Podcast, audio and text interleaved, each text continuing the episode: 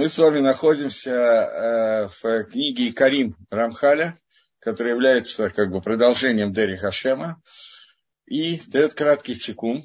И мы находимся в главе, которая называется Тора и Мицвод, где Рамхаль, я просто напоминаю краткое содержание предыдущих серий, что Рамхаль нам написал, что главная часть создания, главная цель создания, это то, что Всевышний хотел создать человека, который состоит сразу из нескольких начал, и то есть двух начал, это телесного и материального, и соединение этих двух начал, в том числе туда входит соединение Ецарготов и Ецаргара, добра и зла, которые есть в человеке, дает возможность, э, чтобы через него, то есть через нас с вами, через человека, шло какое-то влияние, которое связано с настоящим добром и настоящим злом. Настоящее добро и настоящее зло – это то, что Всевышний сделал в мире к душе и тума. Состояние святости и состояние тумы. Я немножко боюсь входить в этот вопрос, поэтому я только поверхностно в него вхожу. Э, большая часть людей, они всегда знают, что такое хорошо и что такое плохо. Маяковский описал это очень подробно. И большая часть людей знает, что такое тоф и ра на все сто процентов. То, что каждый из них знает по-разному, обычно людей никак не смущает. Тоже очень понятная вещь. И э, то, что ему кажется непонятным и злом, то он тут же задает такой вопрос, может быть, задает этот вопрос подсознательно, может быть, сознательно, зависит от человека. Вопрос, если Всевышний видит, что происходит в мире зло, а он уверен, что это зло, то как Всевышний это может, может допустить? Здесь есть два варианта ответа. Первый вариант ответа он не видит, значит, Всевышний все знает. Это апикарсуд, это понятно, что отрицание основ нашей веры. Второй ответ, значит, Всевышний не может с этим справиться. И тот, и другой ответ абсолютно неверный. А настоящий ответ, что то, что мне сегодня кажется злом, когда-то мы увидим, в чем добро этого зла, и почему это необходимая часть для всего мира и каков замысел Всевышнего существования этого зла. Причем то, что я воспринимаю как зло, проявится, что на самом деле это было добро. И это проявлялось уже неоднократно, много раз. Но, в общем, обычно единицы людей это поняли, восприняли и приняли. В основном люди остались при своей точке зрения, даже когда они увидели какую-то вещь, которая выглядит как абсолютное зло, а потом проявилось, что, может быть, это одна из самых приятных вещей, которые произошло. Но я боюсь приводить примеры, потому что боюсь на, на себя э, навести чей-нибудь гнев. Мы изучаем раздел Маамара и Карим, книга основ, которая находится в самом конце Дери Гашема. Мы занимаемся сейчас третьей частью его, в стандартных изданиях это страница 176, но есть разные издания, это более, одно из самых популярных изданий, которое у меня в руках. Но есть разные издания. Мы находимся на странице 176, в третьем абзаце, который звучит, я начинаю, пока мы сделали некоторое повторение. Амнам, однако, Това метит истинное добро, не что иное, как прилепление ко Всевышнему. Поскольку, еще раз повторяю, каждый из нас считает добром то, что нам нравится, а злом то, что нам не нравится, и никакой объективности здесь не может идти речь, то поэтому говорит нам Рамхаль, что настоящее добро – это только прилепление ко Всевышнему. И я напоминаю вам, почему это так, почему не может быть никакого другого добра. Потому что цель творения мира – это леитив, оказать добро для невроем, для созданий добро, которое оказывает Всевышний, оно по определению должно быть бесконечно, потому что Всевышний он бесконечен. Поэтому добро, которое оно оказывается, то, тоже не должно иметь гвулот, потому что любое ограничение этого добра – это ограничение возможностей Творца, они безграничны. А раз он хочет дать добро, то оно должно быть безграничным. А безграничным является только сам Всевышний. Поэтому единственное добро, которое может являться целью творения мира, это дать миру самого себя, то есть Творца, потому что он единственный безграничный. Это и есть то, о чем говорит сейчас Рамхаль, что настоящее добро – это не что иное, как прилепление к нему и дворах Всевышнему. И вот мицвод мы уже объяснили, что они притягивают, продолжают изобилие к душе, которое ведется от Всевышнего, и изобилие его света и его добра, которое идет к человеку, ко всем людям, ко всему творению, ко всем творениям. Поскольку каждый из нас приводит свет не только к себе, но и ко всему творению, ко всем творениям и так далее. Поэтому это средство, посредством которое может быть постигнуто настоящее добро, которое является амити, истинное добро, оно может быть постигнуто только через мецвод. Потому что тот, кто увеличивает количество к душе и увеличивает свое иткатшута, свое освещение, я не знаю, как правильно привести, отделение всего себя святости и Творцу, тот увеличивает шефа, изобилие к душе, которое спускается от Гашема и Дбарах. И, соответственно, этот человек, он рауй, он годен для того, чтобы прилепиться к, нему, то есть к Всевышнему. И для того, чтобы Леонот бытового Амити. И для того, чтобы получить Гану от истинного, от истинного добра, которым является Творец. У Миши Эрба летаме, но тот, кто увеличивает количество тумы, он увеличивает зугму, грязь, о которой мы говорили. И, безусловно, он становится негодным для того, чтобы прилепиться ко Всевышнему, потому что к душе и зугма – это две противоположности, и они отталкивающиеся вещи. Поэтому человек, который увеличил себе туму и зугму, это виды нечистоты. Он не может, он отодвигается от бесконечного добра Творца и не может к нему прилепиться. Однако, есть среди этих вещей мы, как бы сейчас сказали, черное и белое, а среди них есть очень много мадригот, очень много ступеней. Бен Шефа к душе, Озурмаша Захарна. Как со стороны к душе, количество святости и качество святости. Здесь есть много-много ступеней, бесконечное количество. И также количество зугмы, количество грязи, нечистоты. Там тоже есть бесконечное количество ступеней, как мы уже упомянули, говорит Рамхаль. И то же самое относительно добро, которое покупается посредством хороших действий, которые мы делаем. Хорошие действия, мецвод – это синонимы. Не может быть хорошее действие, которое не мецва. Хотя в некоторых местах упоминается в тексте мецвод и маасим тавим. Мецвод и хорошие действия. Разница обычно состоит в том, что мецвод мы не всегда или никогда не понимаем их смысл. Мы не можем понять смысл того, почему нужно надеть твилин. После всех объяснений этого, это остается желание Творца, и мы знаем какие-то вещи, которые нам открыли наши мудрецы, что происходит во время надевания твилин и так далее. Но почему Всевышний решил, что вот эти действия, которые произойдут в мире, будут связаны именно с надеванием твилина, а не чем-то другим, это постичь человек не может, это выше человеческого уровня. В отличие от многих вещей, которые мы как бы нам кажутся очевидными и понятными, что на самом деле тоже приказы царя, и они мицвод, потому что это заповедовал Хашем, но тем не менее очень многие из этих Маасим Тавим хороших действий нам кажутся понятными и очевидными, как хорошие действия, типа того, что уступить место старушке в транспорте. Хотя мы видим, что не все считают, что это правильно делать, но тем не менее такая идея очень многим людям близка, независимо от понятия мицвод. Но это неверно, это тоже понятие мицвы. Именно поскольку это мицва, поэтому она притягивает то изобилие и свет Творца, который спускается в мир в тот момент, когда человек, скрипя сердцем, потому что им тоже хочется посидеть, он устал после работы, или просто сидя удобнее, я не знаю, какую-то глупость сделать, слушать музыку и так далее. Тем не менее, он поднимается и уступает место пожилому человеку в транспорте, если он митковен, если он имеет в виду, что он это делает, поскольку это заповедь Всевышнего, то в этот момент он притягивает свет Творца и увеличивает к душе в этом мире. Если же он это не делает, потому что это приказал Творец, потому что он вообще ничего не делает, потому что это приказал Творец, а делает, потому что это неудобно и так далее, то у нас есть клаль, мицвод, срихот кавана. Митсва требует намерения сделать митсву. Если у человека нет никакого намерения, никакой идеи, что он сейчас осуществляет митсву, то старушке будет где посидеть. Ей будет легче, безусловно. Но свет мицвы, свет Торы, свет к душе не придет в этот мир. Ватхия и обратная вещь. Тхия, отталкивание света, изобилия Всевышнего, который человек отталкивает от себя посредством плохих действий, это разница между человеком и его...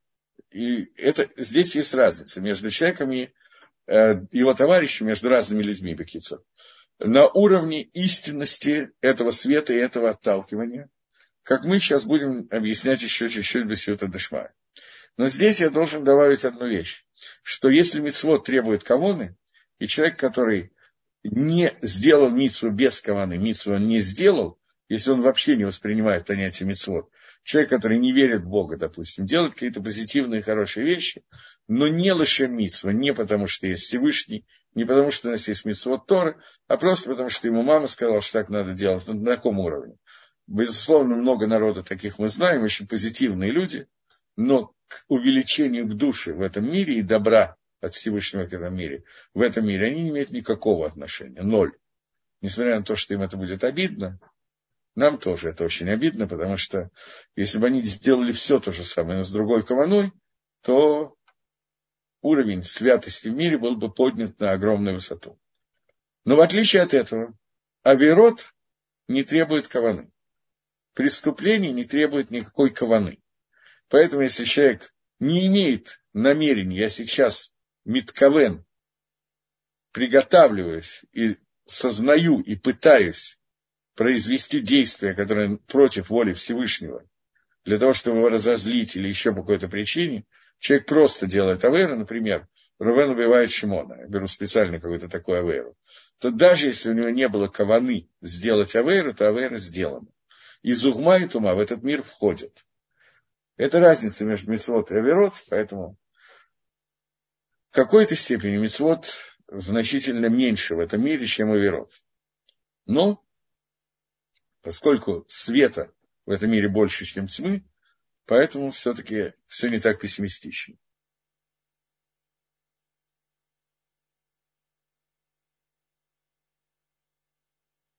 Кто-то написал, что стало обидно, что почти 20 лет было соблюдено без каваны. Спасибо за ваши лекции. Во-первых, пожалуйста, за лекции. Мне приятно, что... Но, тем не менее, я не думаю, что у вас было 20 лет соблюдения вообще без каваны. У каванот есть разный уровень. Человек, который соблюдает заповеди Торы, потому что это заповеди Торы, и больше ничего на эту тему не знает, не понимает, что происходит и так далее, есть какой-то минус в этих митцвот. Но, безусловно, это называется соблюдение заповедей. Поскольку кавана написано в Торе, мне сказал Раф, я это делаю, превращает это в заповедь Торы, и, в, и это кавана. Это минимальная кавана. Я делаю, потому что так написано в Торе. Я делаю, потому что так сказал Хашем. Иногда это и максимальная кавана тоже. Иногда же мы понимаем, что происходит за, с помощью мецвод, какие вообще э, фантастические вещи происходят э, из-за одной заповеди, и, и те же самые фантастические, только наоборот, со знаком минуса, из одной аверы. Но не все так пессимистично. Мы сейчас занимаемся вещами, которые связаны с ростом каваны. Но любая мецва, которая сделана, потому что я знаю, что это заповедь Гашема, это мецва. Я говорил о человеке, который не делает мицву, потому что он наступает место в старушке, потому что так принято, а не потому что это заповедь Гашема. Человек, который вообще не, видит, не верит во Всевышнего. Вот в этой ситуации он может сделать кучу вещей, которые могли бы стать мицвой, но здесь не хватает самого начала. И это действительно обидно. Окей. Я к тому, что не надо расстраиваться, да? Продолжаем. Царик, что ты, да, ты должен знать, что так же, как человеку задано, что он должен продолжать к себе, как бы ему дана возможность притягивать к себе от Всевышнего душу или от Ситрохра Туму, и то, и другое – это вещь, которая нам дана со стороны Творца, и это как бы возможности любого человека. Я не знаю, почему меня отсвечивает все. Ну, извините. И у человека да, даны ему вот эти вот возможности, и также ему дана возможность, что его действия притягивают не только к нему, но ко всему созданию и ко всем созданиям, которые существуют. Вот это вот шефу, это изобилие, этот цвет, и это митакенет, то миткалкелет, и благодаря действиям человека это исправляет или, наоборот, разрушает, посредством действия человека все создание, а не только самого человека. Это не только моя авера, не только, не дай Бог, вводит бгам изъян в мою душу, но моя авейра входит, вводит бгам и изъян во, все, во все мира, начиная от самых нижних, где мы с вами находимся, и касая, ну, кончая самыми верхними, которые называются Аламбрия, Аламкисе, или как Рамхаль дал новую терминологию, чтобы нам не входить в термины Каболы, и назвал ее Кахот Невдалим, отделенные силы. Даже до этого уровня доходит вот эта вот структура моих авирот и моих мецвод. Вехшев зелескут – это авирот на самом деле. Скует доходит еще выше. Они доходят до мира, который называется мир Ацилус, и доходят до очень высокого уровня этих миров. Авирот туда не приходят, но влияют на то воздействие, которое идет из этого мира на более низкие миры, на всех уровнях. И это засчитывается как скут, заслуга праведникам, что они улучшают все миры. И это засчитывается как хава, как изъян, наказание, я не знаю, как точно перевести слово хава, как изъян, который приходит к Рашоим, к нечестивцам, за то, что они разрушают все миры, как мы уже в другом месте упоминали. Теперь он немножко подходит постепенно к э, сути того понятия схута, награды и наказания, заслуг и наоборот, не заслуг, к которому мы постепенно двигаемся. И каждый человек своим действием вносит изъяны во все миры и вносит тикуним, исправления во все миры. И понятно, что наша задача все исправить, а иногда получается, что мы не все исправляем. Амнам, однако, Гадерих Шимом Шихим, тот путь, по которому мы продолжает эти действия человека, и те влияния, о которых мы говорим, она находится беко гагбала, она находится через некую параллель, которую мы установили и упомянули выше, что есть между созданиями низкими, низшими формами структуры и между верхними силами есть связь такого уровня, что когда двигается одно из существующих созданий внизу, то и террорут пробуждения поступает как веревочка, которую трясешь снизу, она привязана куда-то высоко-высоко, она дает силу э, вот этого движения, которое происходит сверху. И тогда посредством этой силы, которая производит вот э, в Гамшахат Шпо, происходит продолжение и притягивание того влияния, о котором мы говорим, и это влияние мы вызываем тем движением, которое мы делаем снизу. Понятно, что движение веревки – это Тора и Мецлот, да? Или наоборот, Аверот, или еще что-то. Вот. И вот, если Маасе Гагу, это действие, будет из той части, которую мы получили распоряжение его делать, то пробудится, пробудится сила от этого, и будет очень укрепляться сила наверху, и посредством этого придет гашпо влияние, которое течет нам вниз, влияние к душе от Всевышнего, в соответствии с тем итерерутом, которое мы ирору, в соответствии с тем пробуждением, которое пробудилось благодаря нашим действиям. Он сейчас не входит в детали этих действий, это невозможно на уровне данной книги, данного, данной структуры объяснять.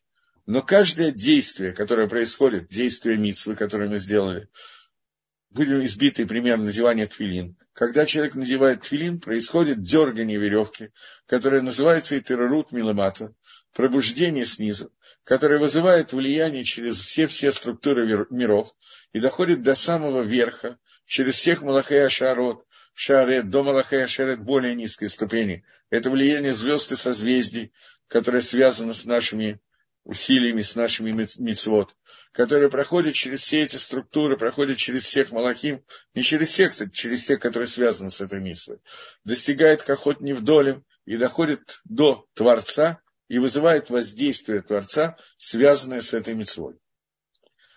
И оно и стремляется теперь, если первое было снизу вверх, то теперь оно идет сверху вниз.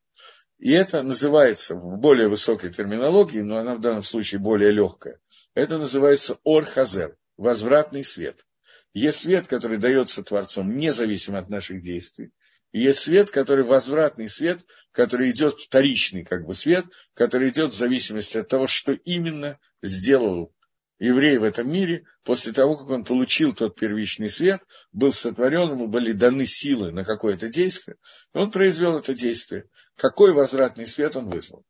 Вы не я, Маасе, Михели, Ганим, Наим, но если это действие, которое он сделает, наоборот, и счастья, которые запрещены, написано, что этого нельзя делать, нам сказано и объяснено это, то и гром гамбы кохальон, то это вы, вы введет, вызовет и тарарут со знаком минуса, пробуждение со знаком минуса и приведет к изъяну в верхних силах.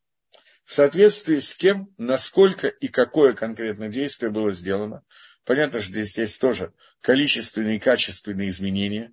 И одни авирот нельзя сравнить с другими авирот. Только их нельзя сравнить на уровне Торы, а не на уровне нашего понимания. Очень многим людям очевидно какая-то вещь, что какая-то авейра очень серьезная, какая-то очень мелкая. И им будет трудно поверить, что Тора может расценивать это совершенно иначе. Я приведу один пример из Гемора Сангедрин. Гемора говорит о том, что э, есть Галоха Ламойши Мессиной. Галаха, которая была дана Маширабейну на горе Синай, что нельзя хоронить нечестивца, Рашу, на еврейском кладбище вместе с праведными евреями. И поэтому для людей, которые были приговорены за какие-то оверот, за которые их Боездин приговаривает к смертной казни, у них были отдельные кладбища, их не хранили на обычном кладбище. И э, для кладбищ, для тех, кого хоронили за нарушение заповедей Торы, за которые положена смертная казнь, было два кладбища разных на которых хоронили этих людей. Одно за тех, кого хоронили, которые были убиты. Э, есть четыре казни, которые есть в еврейском суде. Скила, Срейфа, Херик, Хенек, Херик, э, Херик, Хенек. Скила – это дословный перевод побивания камнями, на самом деле это сбрасывание с дома, и потом уже камни кладутся на человека, который умер при падении.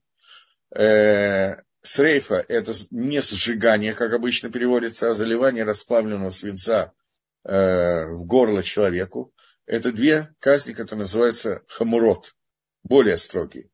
По мнению Рабонан, более строгой является скила и потом срейфа. По мнению Рабишимана, наоборот, мы по скимке Рабонан.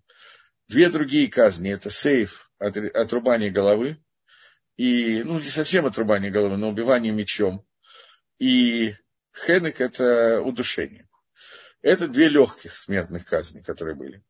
Так для двух легких смертных казней был, было одно кладбище, для двух тяжелых, более хамурных, строгих смертных казней было другое кладбище. Потому что неправильный человек, который сделал авейру, за которое положена тяжелая смертная казнь, хоронить ради человека, рядом с человеком, которому положена более легкая смертная казнь. Это неуважение к человеку, который приговорен легкой смертной казни, неуважение, что рядом, рядом с ним будет лежать тот, кто приговорен к более тяжелой смертной казни. И Гемора приводит пример, но это пример как бы без Гемора мы можем знать, за что какая смертная казнь положена. За нарушение шаббата положена скила. За нарушение шаббата, сделанное специально, с каваной, было предупреждение, что за это положена смертная казнь, он все равно нарушил, положена смертная казнь, скила самая тяжелая смертная казнь. За убийство человека положена легкая смертная казнь. И неуважение к человеку, который всего лишь убийца, что его кладут, хоронят рядом с тем, кто нарушал шаббат. Поэтому я просто привожу пример того, что многим из нас, на первый взгляд, кажется более тяжелое преступление, те, которые Тора рассматривает как более легкие. Это неожиданно, бывает, а бывает очень неожиданно и понятно. Понятно, что преступления с разного уровня, но я привел просто один пример, чтобы мы увидели, что, что легкое преступление, а что тяжелое, это мы можем увидеть только э, обучаясь Талмуду и глубоко изучая эти понятия. Так вот, здесь мы сейчас только что прочитали, я возвращаюсь к Дери Хашем, что каждая авейра, каждое плохое действие, оно вызовет серьезное влияние, более серьезное влияние, и Италем Кинегидзей в соответствии с ним уйдет какое-то количество, будет скрыто какое-то количество и качество света Всевышнего, и Всевышний Итрахек, он отдалится от нас, Ваитарер Тахадзе, и вместо этого пробудится какая-то сила тумы. То есть не только будет нехватка к душе, но будет увеличение тумы в мире. Это идет одновременно, в двух направлениях. Вэфих, Рашпат к душе Шиниталма, это будет обратное влияние той к душе, которая исчезла. Я вижу, что появились вопросы, но я дочитаю до конца абзаца, потом обсудим. Веймашех Мимену, и от них уйдет, а от них, от этой тумы, не уйдет, а будет происходить, будет выводиться Меших Зугма, вот это продолжение и Зугма, грязь, в соответствии с тем, насколько человек, который сделал эту аверу, Яцлех преуспел в том, чтобы Леорер пробудить эту грязь. И подобно этому, обратно этому, это ситуация Чувы, э, который э, берет и убирает этот изъян. И не будет больше силы для силы тумы воздействовать. И вернется ашпа к душе, которая будет теперь идти как следует. То есть у нас есть три вариации, которые он назвал.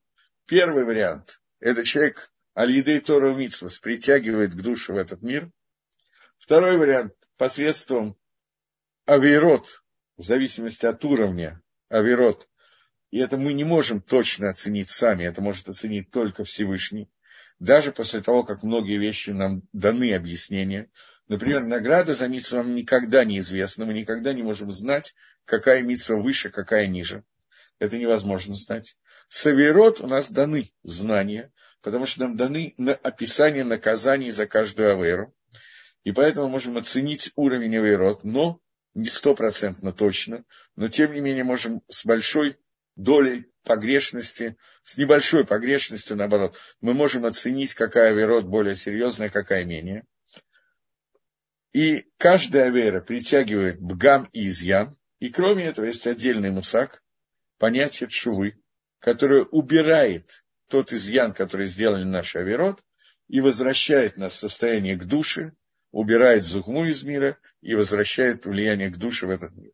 Но, как мы с вами обсуждали, наверное, я не помню точно, на каком курсе мы точно обсуждали, что когда мы говорили про Имкипр, я помню, что мы это обсуждали, что эти верот, которые нуждаются, чтобы их стереть и вернуть к душе, только в чуве, если верот, где чува одна не может помочь, нужна чува плюс Исурим, если верот, где нужна чува плюс Юм-Кипр, если верот, где нужна чува, Исурим, Йом-Кипр, если верот, где нужна чува, Йом-Кипр, Исурим и смерть. И только смерть дает полную копору. Есть искупление и исправление всей гашпова нехорошей, которые я выслал. Окей. Теперь вопросы. Первый вопрос. Исправление будет не столько евреи, исполняя мецвод, и изъян могут носить все народы мира, включая евреев. Э, не совсем верно. Изъяны евреи могут сделать намного больше, чем не евреи и исправление евреи могут внести намного больше, чем не евреи. Но не евреи, у них есть определенное количество митцвот, шева митцвот но и нарушая эти митцвот, они вносят жуткие изъяны, но не такого уровня, как могут сделать евреи, но и тикуним исправления они могут сделать менее высокого уровня, чем могут сделать евреи.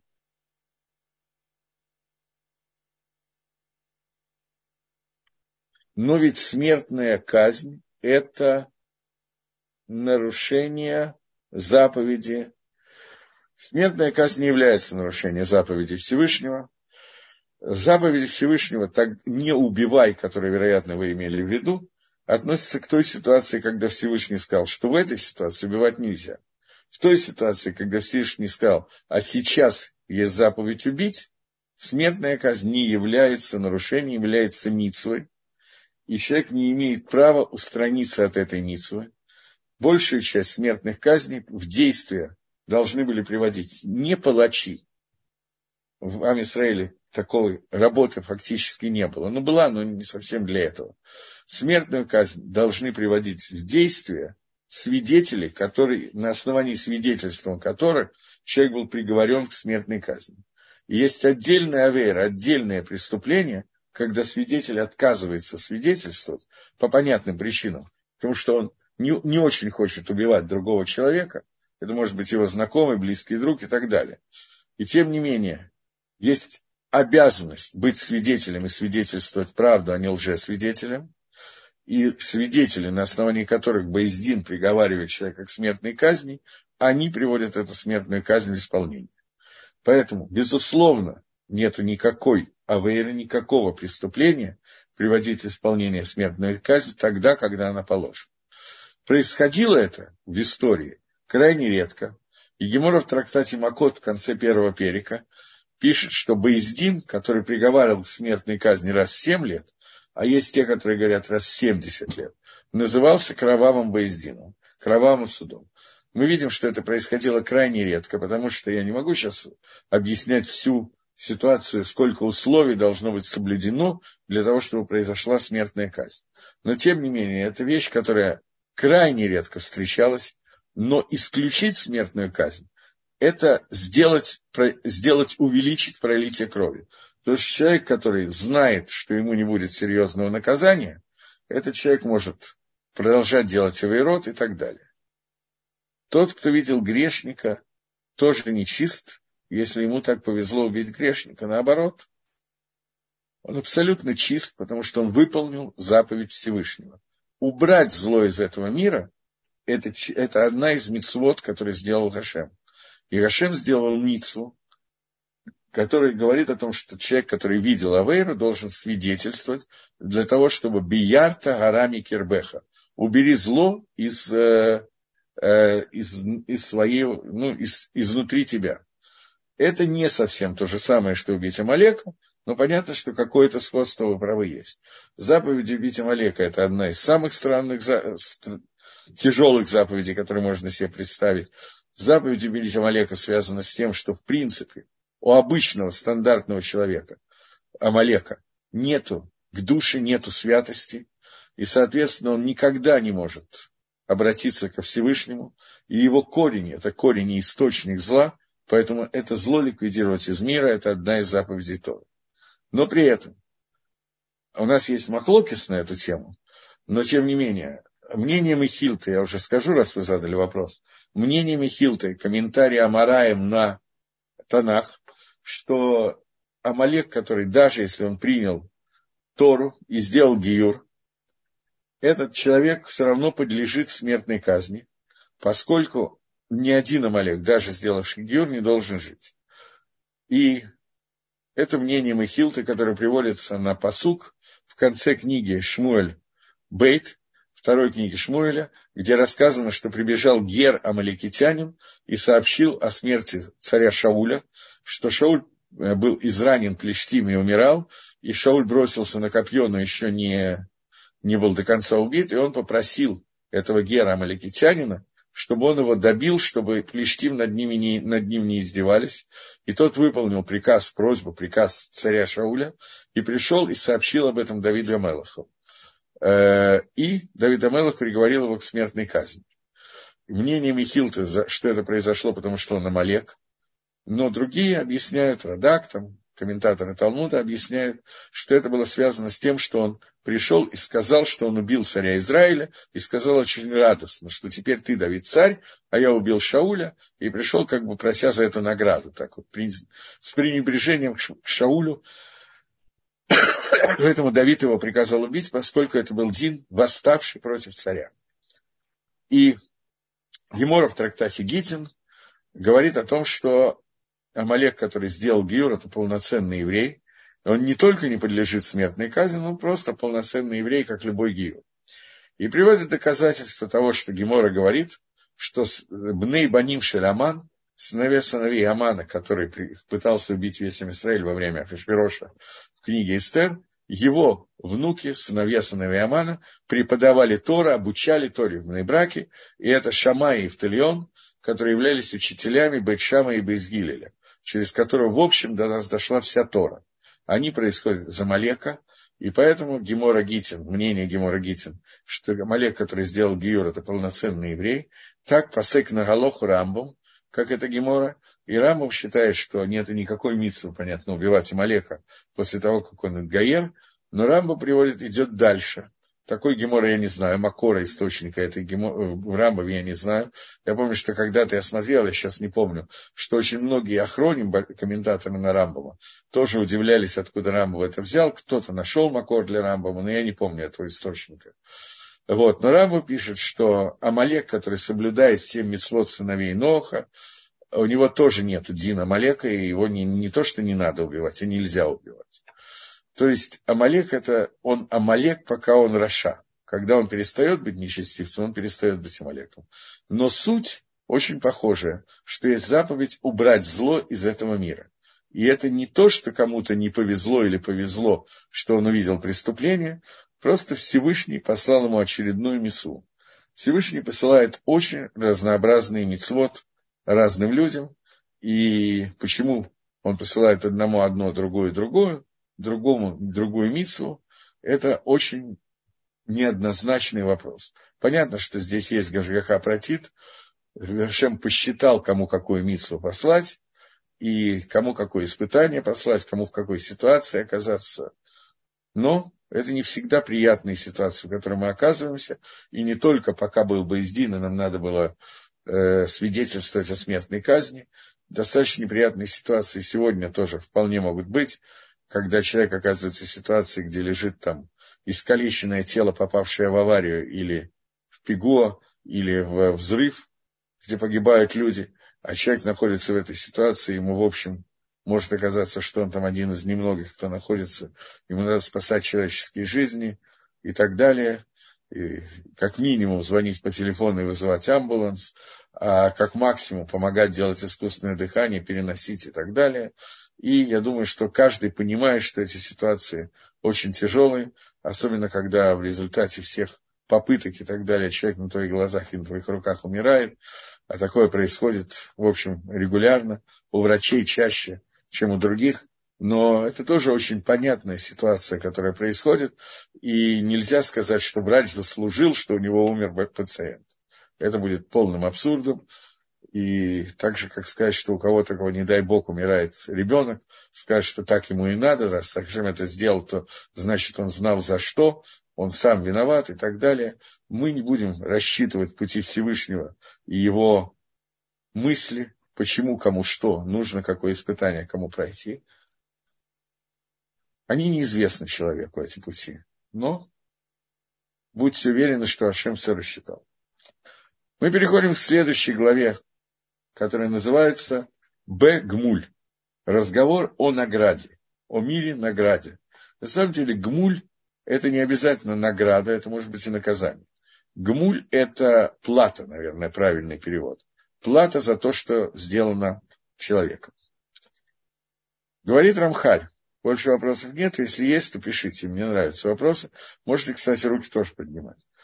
Гина, Минга Адам что человеческий вид, он нит яхет миколь шаараминим. Он обособлен и выделен из всех остальных видов творения, которые существуют. Шинитна лоабхира, что человеку дано, дан выбор, дана возможность выбора, свобода выбора. Векох ламаасав и дана сила его действий, ламшикам шахот шазахарну, чтобы делать вот это вот продолжение влияния, о которых мы говорили, влияние тумы или влияние чистоты, которых мы говорили, с этой стороны. Но сам Бог, к нему прибавился иньян, шеэйна бешума хат мишарминим, который не, не существует ни в одном другом виде творений, есть только у человека. Вегу, и это, шейгмалону маасат медаки нагит меда, что Всевышний расплачивается с человеком, поскольку у него есть выбор, и то, что он выберет, вызывает влияние Творца по отношению не только ко всем созданиям, но, понятно, к нему самому отдельно. И это называется меда кинегит меда. Всевышний с ним разбирается, расплачивается, мера, воздействует на него, мера за меру.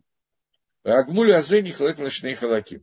И вот это вот расплачивание делится на две части. Одно в этом мире, другое в мире грядущем. Гмуля Аламаба. То, та выплата, которая дается в Аламаба, она состоит в том, что Кфима Асав в соответствии с действиями, которые сделаны в этом мире, так устанавливается мадрига уровень истинного добра, которая является двикутом, как мы много-много раз говорим и будем дальше говорить, прилеплением ко Всевышнему Идбарах, в Ияне Баленеца Сахим и той Ганова, то удовольствие, которое будет человек получать от Творца, Ленецах Насахим во веки веков навсегда. Вегамгу и хлак – это та, тот гмуль, который дается та награда или наказание, в зависимости, тот уровень, который определяется у человека в зависимости от действий в этом мире, определяется в дальнейшем навсегда в Аламаба. Вагамгу и хулаклашные халаким, но он, тем не менее, делится на, два, на две части. Первая – Баалам Нешамот, вторая – Баалам Атхия. Одна часть – награды, будем это называть таким образом, за неимением лучших слов, которая дается человеку в мире Нашамот, и вторая в мире Тхия, в мире после оживления мертвых. Э, Алам Нашамот, его можно назвать также Ганедан, мир после Тхия – это и есть Аламаба. Вейварот еще объяснено, будет уже Лифним и Света Дешмая, это будет еще немножко позже более распространен дан ответ. גמול העולם הזה – награда или наказание расплата в этом мире. כפי מעשיו ייגזר עליו. В соответствии с действиями человека будет גזירה на человека, успех в этом мире или страдание в этом мире, в какой-то ситуации, которая возможна. И мы когда-то читали в самом Дерех Ашеме, сейчас это краткий סיכום, поэтому не очень в это входит, но мы читали в самом Дере Гашеме, что, э, естественно, возникает вопрос, его спрашивал Иов, его же спрашивал Маширабейну, его спрашивал любой здравомыслящий человек, что мы видим, что внутри этого мира существует Раша, которому очень хорошо, и праведник, которому очень плохо, и как это совмещается, и давали пять ответов на этот вопрос, который говорит Рамхаль, которые в общем и целом, если их немножко объединить, сводятся к тому, что любое количество непристойных поступков зла, которое человек э, сделал, любое количество зла, которое он сделал, оно, человек за него должен дать ответ, и оно не сокращается благодаря мецвод, который он сделал. Если у человека очень много мецвод, и небольшое количество верот, то за все верот он должен ответить в этом мире и получить наказание, чтобы награда ему осталась за все митцвот в мире грядущем.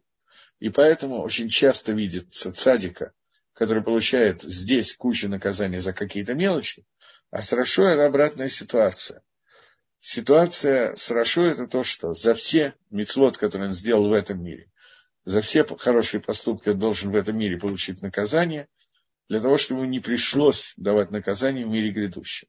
Поэтому есть много Рашоим, которые преуспевают в этом мире. И дальше есть вариации на, эту, на эту тему, потому что есть более серьезного уровня цадиким, который получает страдания за поведение своего поколения, за поведение других поколений, за Гилгуль, Нашамот, за переселение душ, и даже для того, чтобы полностью исправить то, что сделала Адам и Хава, когда они ели от дерева познания.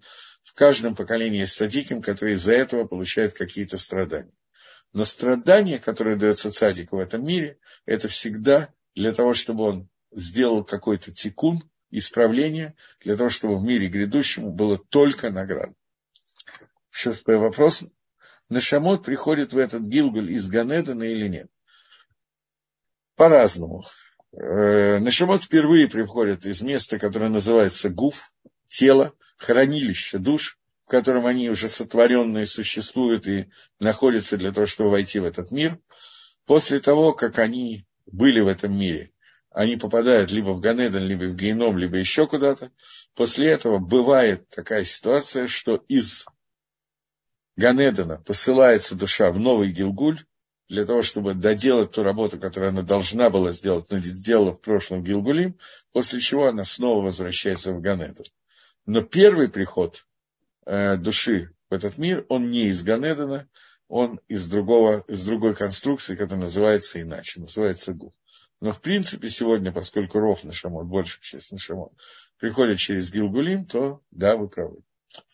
Окей, продолжаем. Теперь ты должен знать, что главная награда Баймет, в истине главная награда в этом мире, чтобы человек которую достоится цадиким в будущем, это и также наказание самое серьезное, это то, что человек теряет вот это вот добро, вот это добро, вот эту награду, то есть будущий мир, он теряет его полностью. Это самое большое наказание, что человека выключает из Аламаба, из грядущего мира, и он полностью выключен, его больше там нету. А самая большая награда – это то, что человек получает вечное состояние после мира Тхии, после оживления из мертвых. Он прилепляется ко Всевышнему и переходит от уровня к уровню ежедневно и так далее награды Аламаба на вечно. Это самая большая награда. Самое большое наказание, когда этой награды нет. Все, его выключили, убрали из вечности. Амнам, однако, есть мисвод, который в соответствии с Медад один, с мерой суда, которая всегда справедлива, нужно, чтобы они получили награду Алам Аба, и также в Алам Азе, и также в этом мире, чтобы они получили некоторую гацлаху, некий успех в этом мире, и некие виды добра в этом мире, которые проявятся. И поэтому за некоторые митцвот дается не совсем награда, но какие-то условия, связанные с наградой, которая дается в этом мире. И также есть авирот, есть преступления, которые в соответствии с мерой суда, которая всегда справедлива, требуется, чтобы человек был наказан за них в этом мире и в грядущем мире тоже. Есть мислот, что Дин, суд, требует, чтобы они получили награду в Аламаба и не получали в Аламазе. Аверот, который суд требует, чтобы они были наказаны в Аламаба, а не в этом мире. Есть мицвод, который Дин требует, что они получили э, награду полностью в этом мире, и не осталось у них никакого скута, никаких заслуг для того, чтобы получить что-то в Аламаба. Есть Аверот, который суд требует, чтобы в Аламазе не было никакого наказания, и не было наказания ни в Аламазе, нет. Да, что суд требует наказания в Аламазе, и чтобы не осталось никакого наказания в Аламаба. И тот, кто является справедливым судьем, он судит это со всем, со всем шлемутом, со всей цельностью суда, таким образом, что все делается в Йошер, прямо, бли авла, без каких-то отклонений, без каких-то неправильностей. И это икар, и это главное. Поэтому мы никогда не можем понять, невозможно это для человека, поскольку он не видит, никогда не может увидеть общую картину того, что происходило в прошлый Гилгулим, как это связано с его родственниками, его учениками, его родителями. Потому что Всевышний рассчитывает все это на толщину волоса. Но точно мы знаем, что за все авероты, за все мецвод Всевышний заплатит все, что положено. Здесь, там, где, как, не знаю. Но точно все, что положено. И, и вот, к Муше Агуф и Анефиш, так же, как душа и тело, вместе делают какие-то маасим, какие-то э, действия, хорошие, плохие, но они делали это вместе. Также награда должна быть, чтобы они ее получили вместе.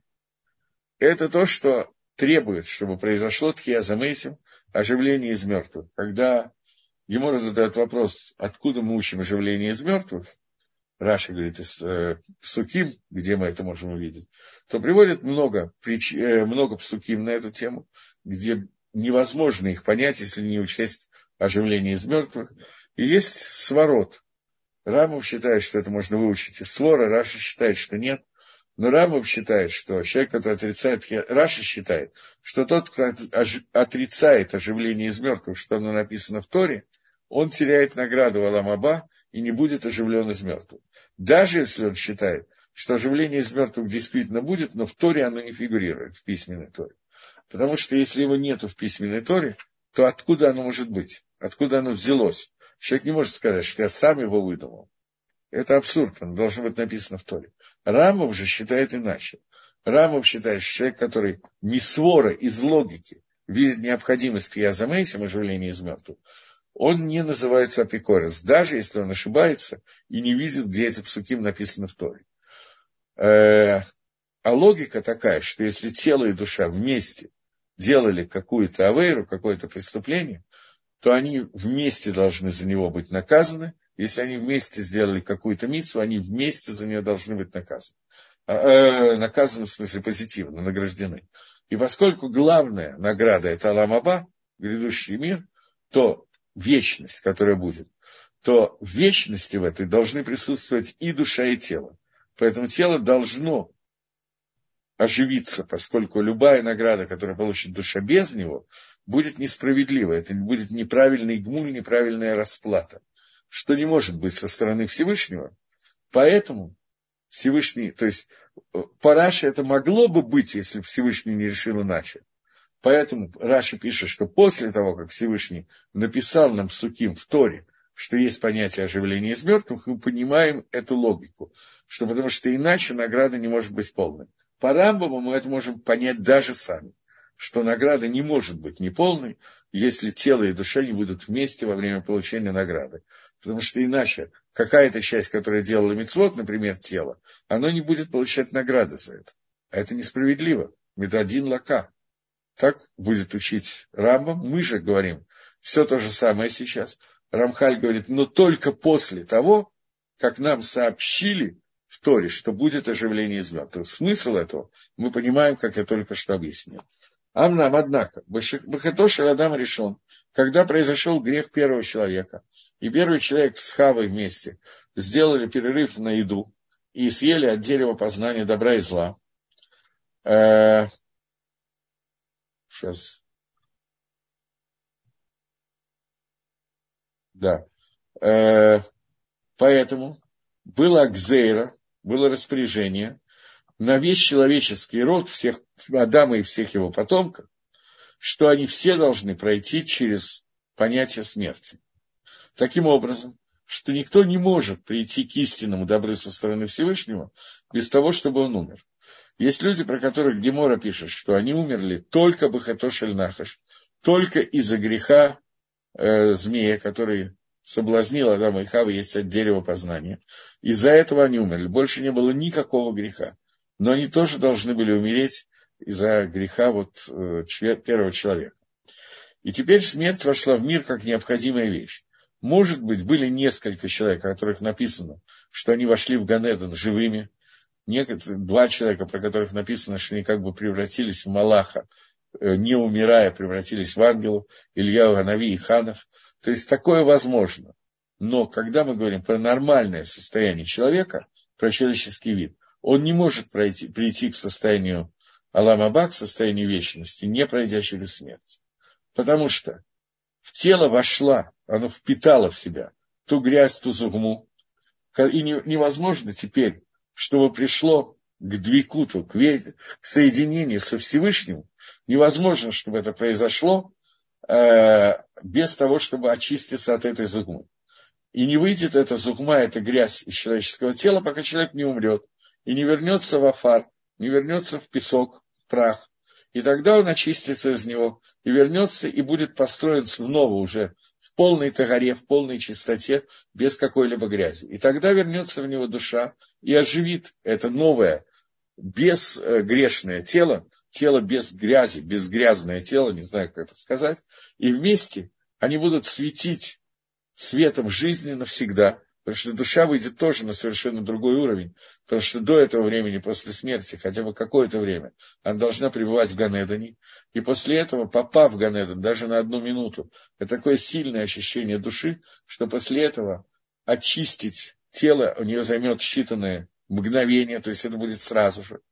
И они будут теперь вместе, тело и душа, получать гано, настоящее наслаждение, в соответствии с теми действиями, которые они сделали при жизни первый раз.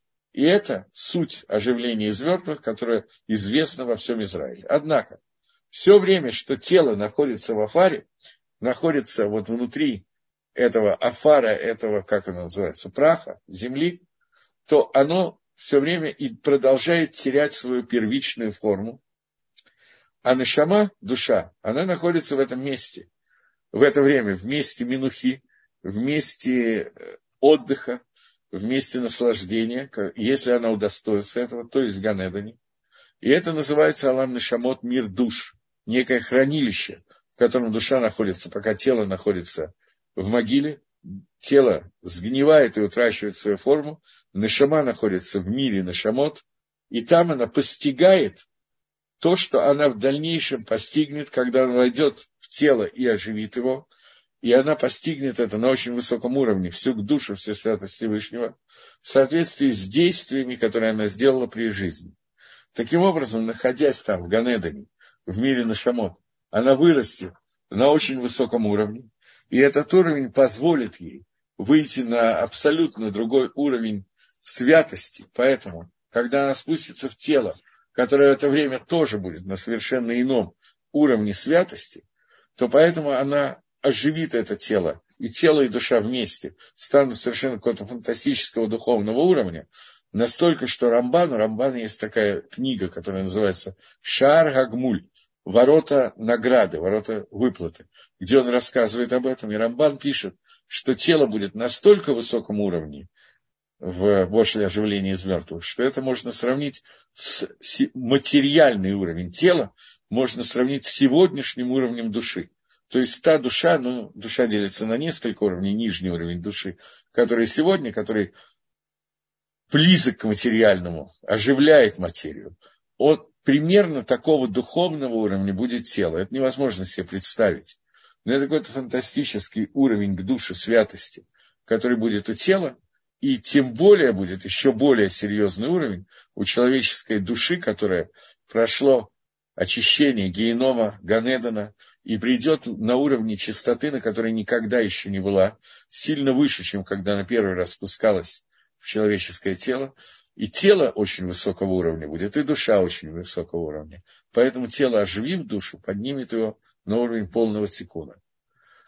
Э, куда вознесся Ишая, Ишая и в каком теле, спасибо. Ишая, не знаю, что имеется в виду, никуда не возносился. Вероятно, речь идет про Ильяу Анави, э, который вознесся на небеса на колеснице и превратился в ангела, Э, я не могу вам сказать, куда именно он вознесся. Это Ханах и Илья Анави, это два человека, которые не прошли процесс смерти и обратились в ангелов. Это очень тяжелое э, понятие. Десятину лучше отсчитывать до налога или после. Совсем не по теме вопрос, но поскольку вопрос возник, то десятую часть, которая есть Мингак или Митсва, отделять Маасер, деньги, которые даются на Цдоку, Э, отсчитывается от того дохода, который получает человек.